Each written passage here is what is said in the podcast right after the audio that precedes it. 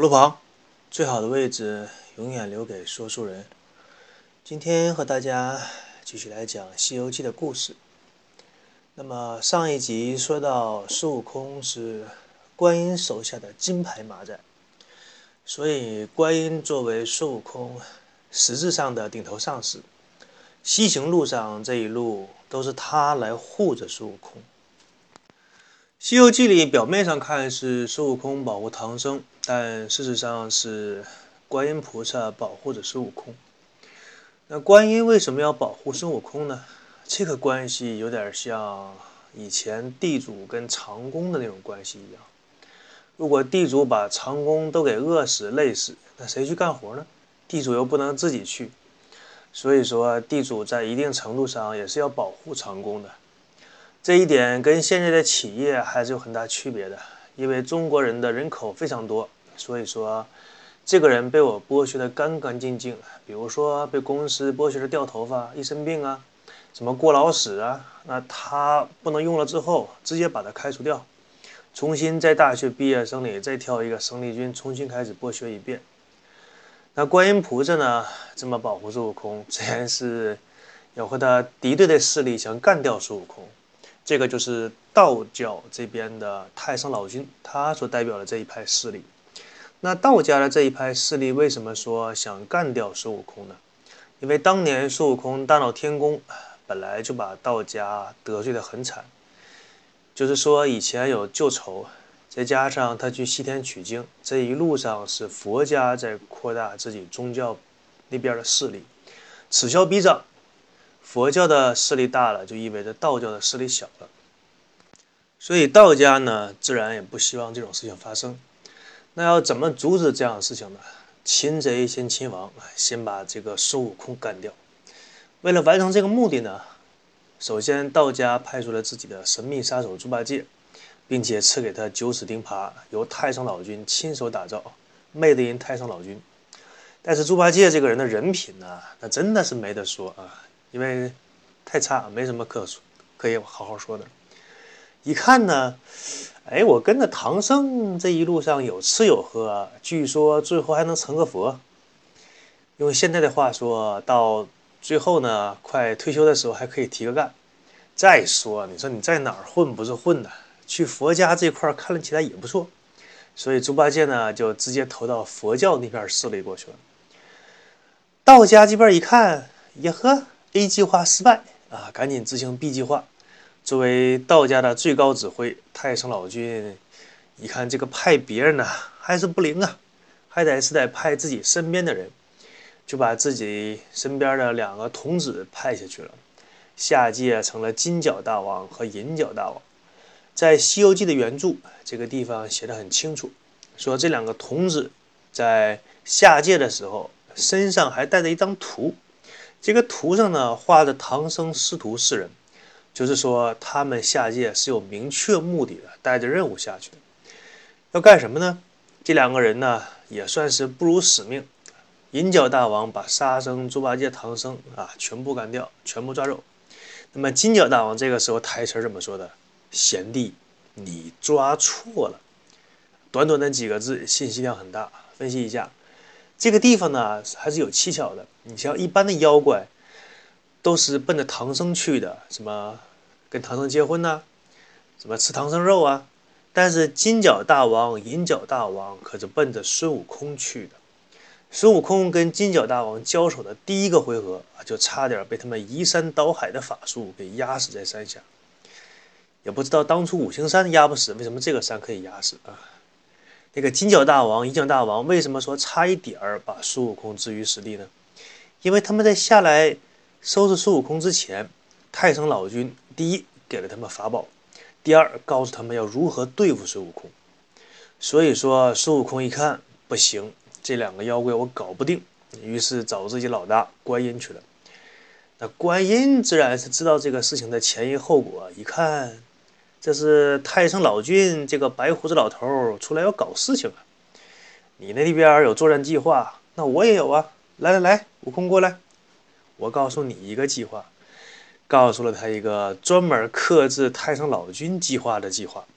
结果孙悟空按照观音教的方法，把金角大王、银角大王全部拿下。听起来特别像 NBA 里边篮球战术一个队儿执行了一个计划之后，另外一个队儿马上就针对那个计划叫过暂停。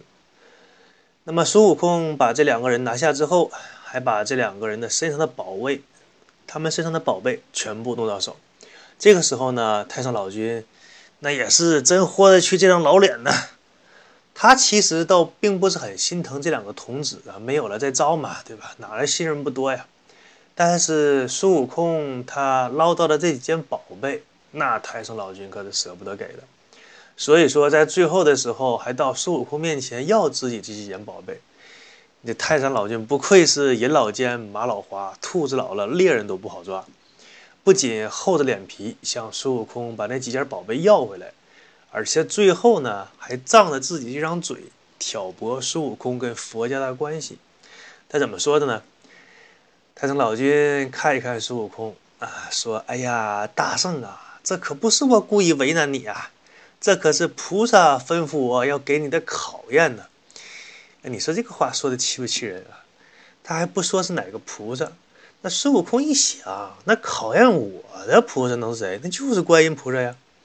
猴的想法多单单纯呢。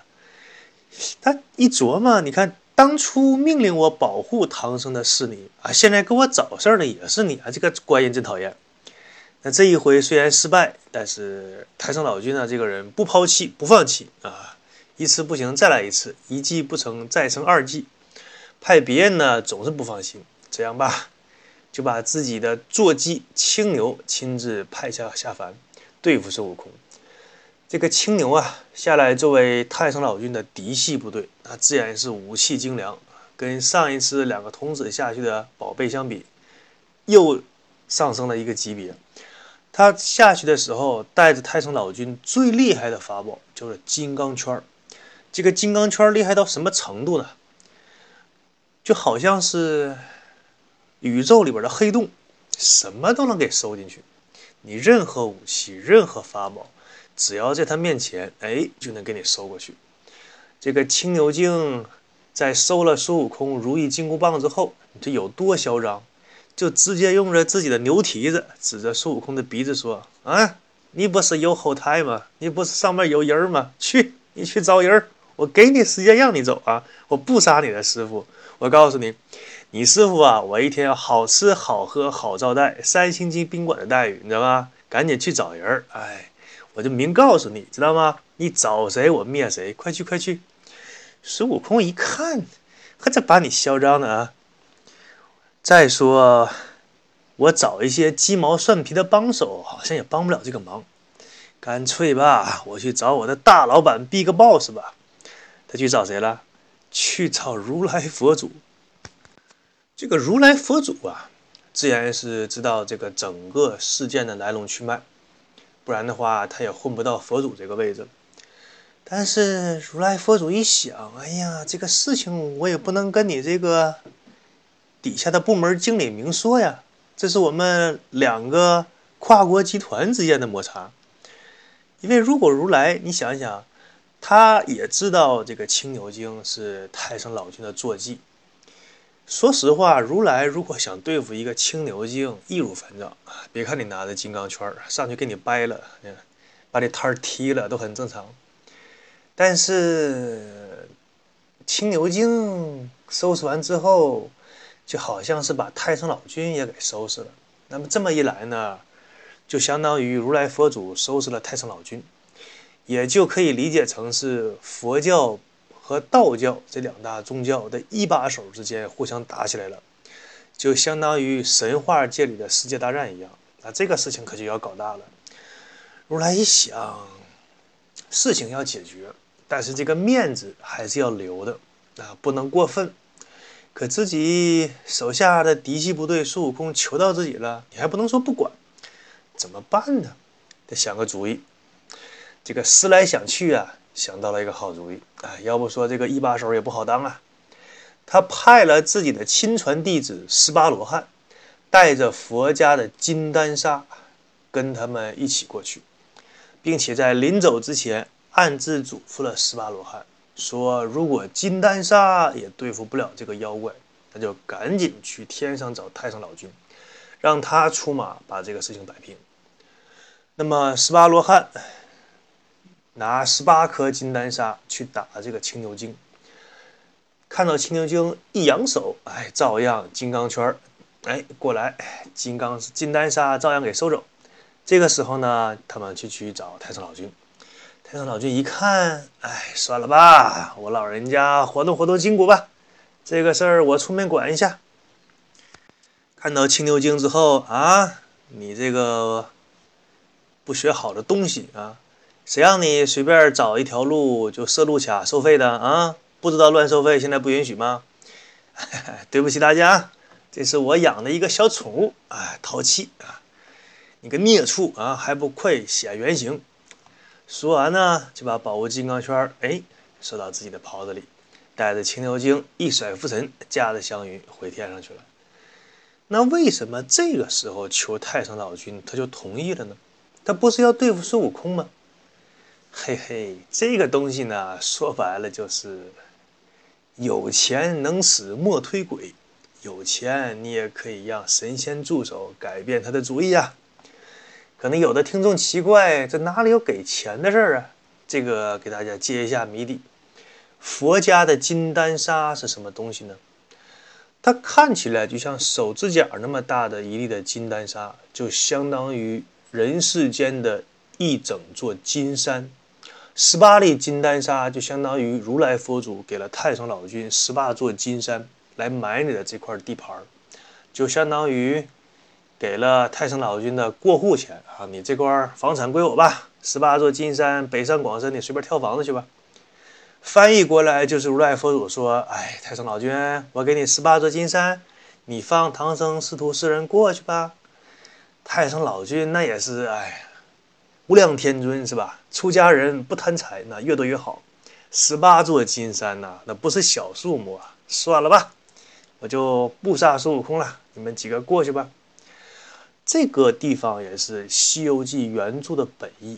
我们可以看一下《西游记》的原著，在这部书当中，吴承恩写到的，无论是佛教还是道教，他都想和世俗的政权有所关联，也就是说，想和皇权成为好朋友啊，土豪，哎，我们做朋友吧，并且通过世俗的政权呢，扩大自己的宗教的势力，抢夺地盘。那这里边自然就会有一些见不得光的东西，比如说贿赂啊。甚至说是美色呀，反正你能够想到现在用的贪污手段，在当时那个朝代，两大宗教早就玩过一遍了，不是什么稀罕的事情。所以说，吴承恩也是想借助这个故事来讽刺一下佛教和道教这两大宗教跟世俗之间的龌龊的事情，包括背后一些见不得光的事情和不为人知的一些事情。所以说，吴承恩在这个故事当中讽刺了道教的太上老君贪财，《西游记》其他的地方当然也写到了佛教相关的事情。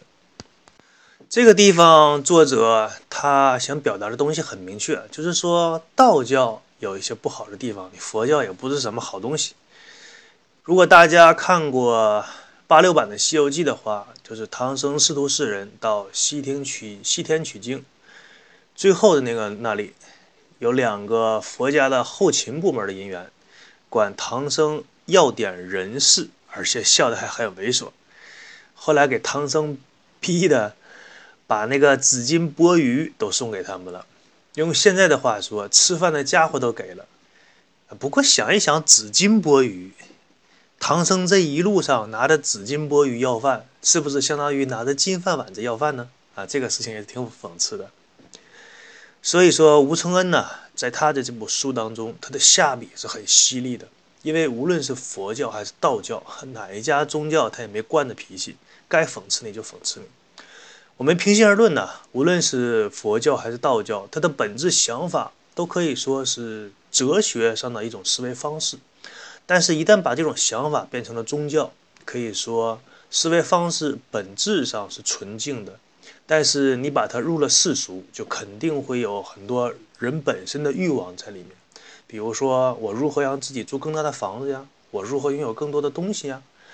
那么，只要是人，都会有这种欲望：如何扩大自己宗教的影响，如何扩大自己的地盘。比如说，佛教的本质是散散财，就是把自己的财物散出去。但为什么很多和尚在寺庙当中，他想了很多办法敛财呢？比如说供奉香火的时候，你看看那一根香的价格，你看看那一根高香的价格，好像是三十块不到一根高香的成本，可以卖到你几千块都很正常。什么本儿什么利啊，各位！而且注意，这个是没有税收的，全是他们自己揣到兜里。你烧的每一炷香，你求的每一个签儿，包括庙里所谓开过光的一些东西，都是价格不菲的。以前听过一个新闻报道，夸张到什么程度？说有人在佛像面前跪拜的时候，马上就有和尚过来让你捐款。你说，哎，不好意思，我没带钱。然后和尚拿着 POS 机说，哎，先生可以刷卡。你说我没带卡，马上就可以说什么微信支付啊，什么支付宝支付啊，啊，这个我也没有。然后和尚向旁边的一个人递了个眼神然后那个人马上就过来一个不知道是什么样的人，说我们这里可以提供贷款，你可以在我们这里贷点款，然后捐给庙里。这就差点说就要明抢了。如果说你不愿意贷款，你再看一看那个和尚对你什么态度、什么表情，这些完全是违背佛家本源思想的。释迦牟尼当初在创立佛教的时候，肯定不会是有这样的想法。所以，很多喜欢读一些佛家经典和书籍的人，你在千万不要把佛家当中那些精妙的想法和世中那些和尚在世俗的表现联系到一起，这个完全是两回的事情。既然佛道两教想借助着世俗的权利，那么这其中肯定会有丑恶和见不得光的地方。吴承恩他的笔下就是着重了很多的笔墨，描写了这些方面。就像所有好的作品都有共同特点那样吧。这些优秀的作品，它表面上写的是故事，但是深刻的里，它写的是人性。为什么很多世界名著千百年来一直被人们传颂？是因为人性从未有改变过。那么好。我是和大家分享故事的游戏的影子，感谢大家收听我的节目，我们下一期节目再见，拜拜。